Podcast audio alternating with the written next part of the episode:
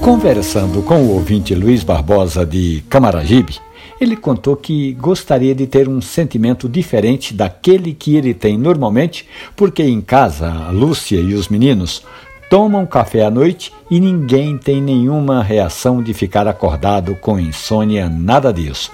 Já o eletricista Luiz Barbosa me disse que se esquecer esse detalhe e tomar uma xícara de café aí depois das 5, 5 e meia da tarde, pronto pode preparar a pipoca que é certeza de que ele vai passar a noite em claro maratonando nas séries de TV. O café Luiz tem uma substância que também é comum nos chás, no chocolate e energéticos, que é a cafeína. A cafeína provoca diferentes reações e uma delas é deixar você alerta por mais tempo. Em outras pessoas, como o pessoal da sua casa, não.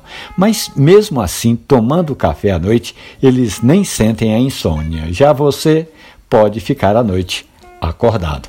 Agora você pode ir preparando o seu organismo para ter uma reação mais tolerante à cafeína, mas enquanto isso, eu tenho uma dica. É que no YouTube da TVJC tem episódios de vídeo do Café e Conversa que você já pode ir se preparando, que tem muitas histórias de música, de café, de teatro, de cinema, de amor, de paixão e de empreendedorismo. Passe lá. Essa e outras histórias do mundo do café estão nos aplicativos de podcast. Café e Conversa. Um abraço, bom café.